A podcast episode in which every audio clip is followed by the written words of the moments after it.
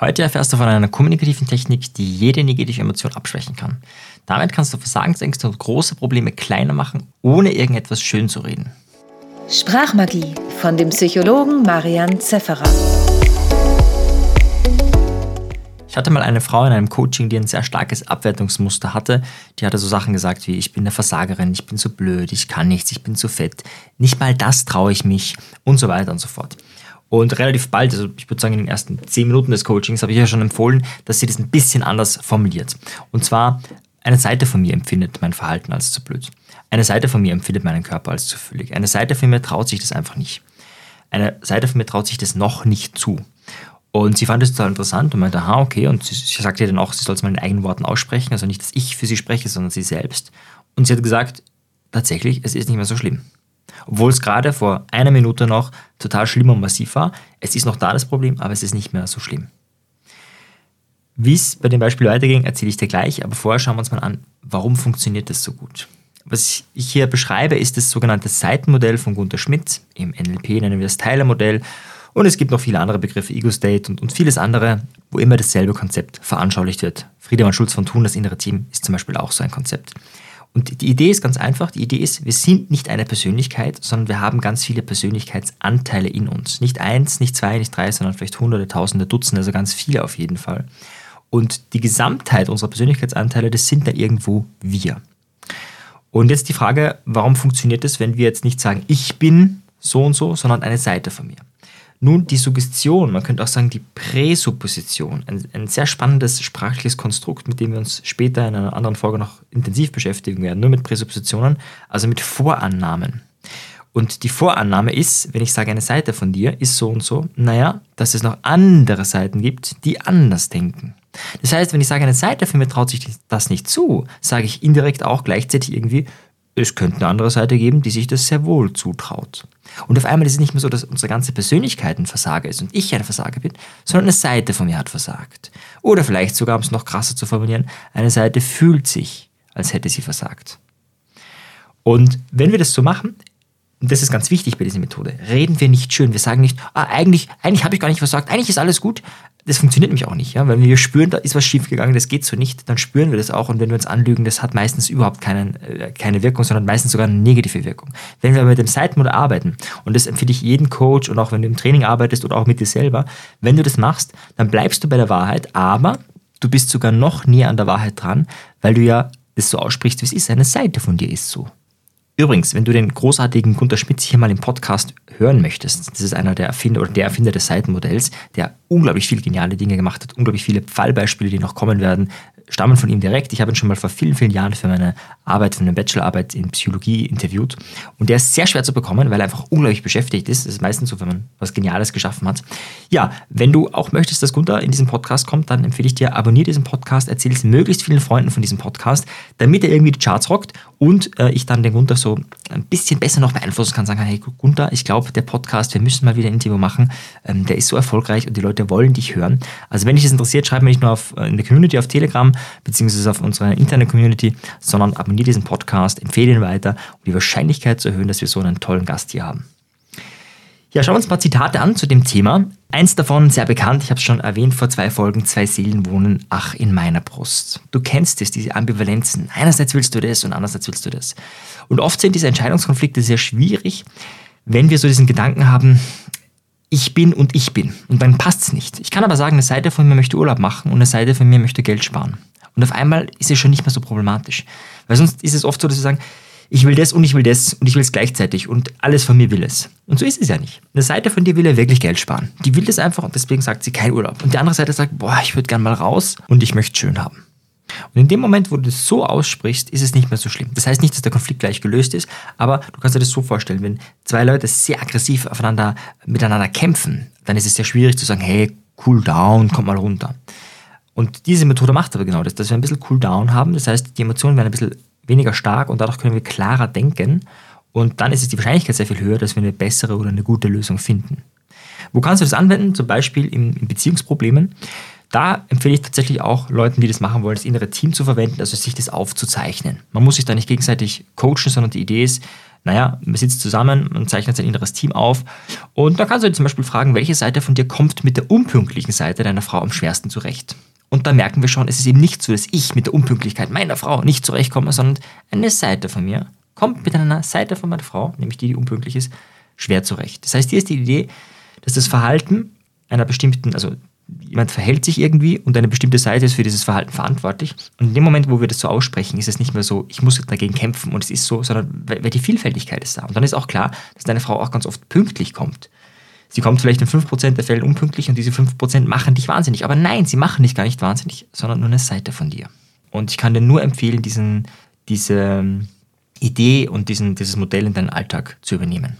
Übrigens, die Frau aus dem Coaching hat gerne damit gearbeitet. Wir haben es regelrecht trainiert, immer wieder diese Versagensängste, die Versagensgefühle, die Abwertungen gegen sich selbst gegenüber immer wieder so zu formulieren. Nicht einmal, nicht zweimal, sondern Dutzende Male. Und mit der Zeit entwickelt sich ein neues Selbstbild, entwickelt sich, man könnte fast sagen, eine neue Persönlichkeit oder zumindest eine neue Art, sich selbst zu sehen und dieses Selbstkonzept, wenn sich das schrittweise verändert, dann hast du natürlich auch eine andere Wahrnehmung von der Welt, du hast eine weitere, tiefere Wahrnehmung und das war natürlich sehr heilsam.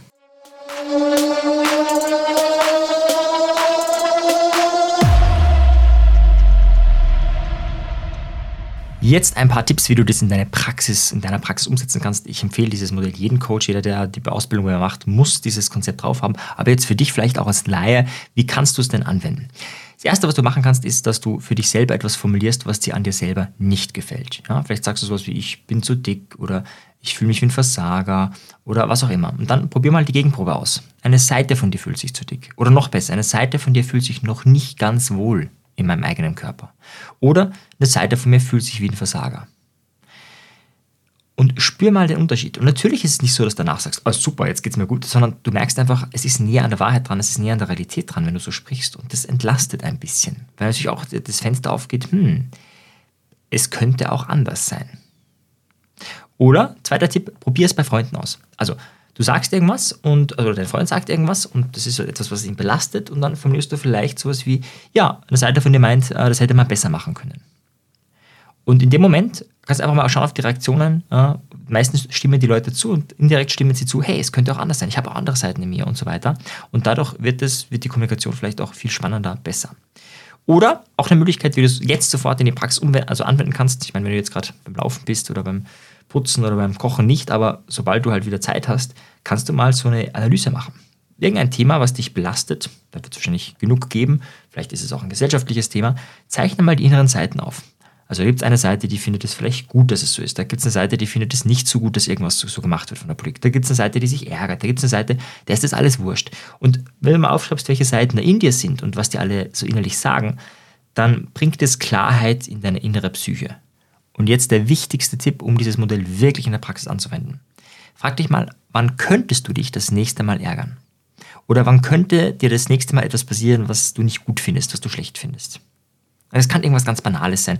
Zum Beispiel der PC funktioniert nicht oder der ist zu langsam oder äh, auf Social Media bist du unterwegs und da ärgert dich irgendwas. Und das ist schon mal passiert, das wird wieder passieren, du weißt, irgendwann passiert es. Und dann ist die Idee, finde jetzt bereits eine Formulierung dafür. Also dann könntest du zum Beispiel sowas sagen wie, eine Seite von mir ist ungeduldig und würde den PC jetzt am liebsten rausschmeißen.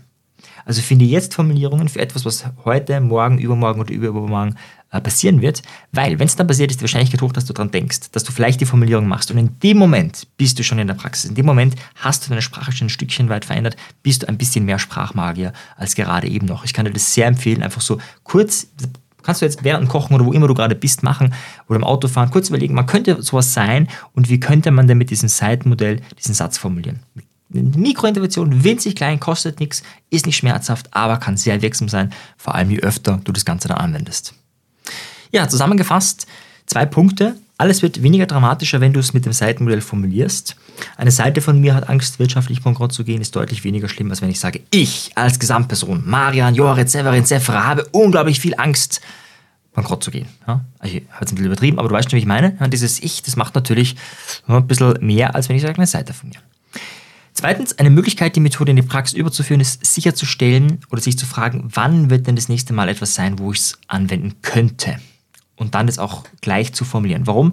Naja, weil oft ist man durch einen Podcast inspiriert oder durch eine Idee inspiriert, findet es toll und sechs Tage später könnte man die Methode auch irgendwie verwenden, aber in dem Moment denkst du nicht dran. Und dann ist es schade drum, dann bist du zwar inspiriert, aber die Inspiration geht nicht in Transpiration über, also in Schweiß, also in Energie, also in etwas verändern und dann ist es eigentlich nur ein, ein leerer Gedanke gewesen. Also das erhöht auf jeden Fall die Wahrscheinlichkeit, dass du es dann auch wirklich tust. Ja, ich freue mich wahnsinnig, wenn du diesen Podcast an mehrere Menschen empfiehlst, also vor allem Menschen, die, wo du das Gefühl hast, hey, wenn die ihre Probleme ein bisschen kleiner sehen würden, mit Hilfe des Seitenmodells, das wäre, dann wäre ihnen sehr geholfen, dann würde ich mich unglaublich freuen. Daher ein Tipp, wie du das daraus eine Win-Win-Win-Situation machen kannst, also für dich, für mich und für deinen Freund. Wende das Seitenmodell mal bei einem Freund, bei einer Freundin an und wichtig, erzähl, erzähl ihm erst danach von dem Podcast. Also sag nicht, wir machen jetzt ein Experiment und so, sondern rede einfach mit ihm und dann rede er von seinen Problemen und du versuchst möglichst, das ist zwar schon ein bisschen fortgeschritten, das bei anderen zu machen, versuchst möglichst, das im Seitenmodell zu formulieren. Und wenn er dann geredet hat, frag mal irgendwann, ob, ob er irgendwas erlebt hat, irgendwas aufgefallen ist, ja, wie es ihm so geht. Und dann kann es sein, dass er vielleicht was formuliert. Wahrscheinlich sagt er nichts. Das ist übrigens auch oft eine Angst von Leute, Leuten in der Coaching-Ausbildung. Die sagen dann, ja, hier funktioniert das, weil hier wissen wir, wie es funktionieren soll. Aber meine Klienten, wie kann ich das machen und so. Und, und du wirst merken, frag die Person einfach, da hat was gewirkt. Die wird nicht sagen, ja, du hast mit einem Zeitmodell gearbeitet, weil das kennen sie wahrscheinlich nicht. Aber äh, oft merkt man so, ah, das irgendwie ähm, ist was anderes oder besser. Und erzähle ihnen erst danach von der Technik bzw. von diesem Podcast, vielleicht auch von dieser Folge, damit sie es auch selber für sich anwenden können. Und so wirst du erstens mal besser in dem Modell, so hat dein Freund, deine Freundin vielleicht auch was davon. Die Wahrscheinlichkeit, wenn du die Methode anwendest und dann den Podcast empfiehlst, ist auch höher, dass die Person sich das dann anhört und vielleicht auch selber in ihrem Leben anwendet, weil sie hat jetzt schon eine, eine Erfahrung, dann hört sie nochmal den Podcast und dann ist die Wahrscheinlichkeit nochmal höher, dass sie ja ein besseres, schöneres Leben hat, ein, ein Leben, das trotz der vielen Probleme, die wir haben, die will ich ja nicht wegreden, die sind da, aber nur eine Seite von uns hat eben ein Problem damit. Und wenn du das so formulierst, dann ist es deutlich leichter ja, probier das mal aus und empfehle diesen Podcast gerne weiter und bis zum nächsten Mal. Ciao dir. Tschüss. Wenn dir die Folge gefallen hat, dann abonniere doch direkt diesen Podcast oder noch besser, empfehle ihn Freunden, diskutiere mit ihnen, damit du auf einer viel tieferen Ebene lernst. Wenn du keine Folge mehr verpassen möchtest, dann schau doch auf meinem persönlichen Telegram-Kanal t.me slash Selbstbeeinflussung vorbei. Dort findest du auch die Sprachmagie-Community und vieles mehr. Wenn du noch tiefer in den Kaninchenbau der Sprachmagie einsteigen möchtest, dann schau auf unserer Webseite landsiedel.com vorbei. Es ist auch alles in den Shownotes verlinkt. In diesem Sinne wünsche ich dir noch viele magische Begegnungen mit dem Wort.